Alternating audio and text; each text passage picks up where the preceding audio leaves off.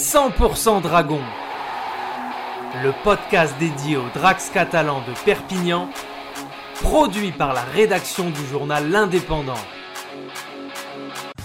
Huitième de finale de Challenge Cup samedi à Perpignan, les Dragons de Bernard Gouache, absents des deux entames de mi-temps, ont assuré l'essentiel grâce à la puissance physique de leur pack et l'ont emporté 27 à 14 face aux Rovers de Featherstone.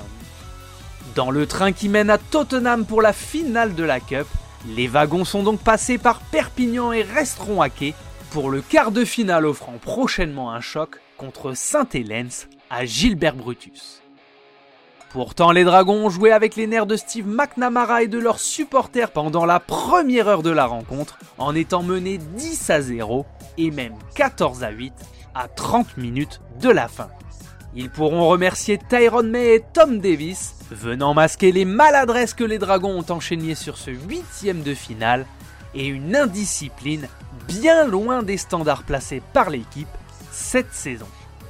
Il faudra corriger ça vendredi pour le round 7 de Super League contre les Giants de Durfield avant d'affronter Saint-Hélène pour le quart de finale de cette cup.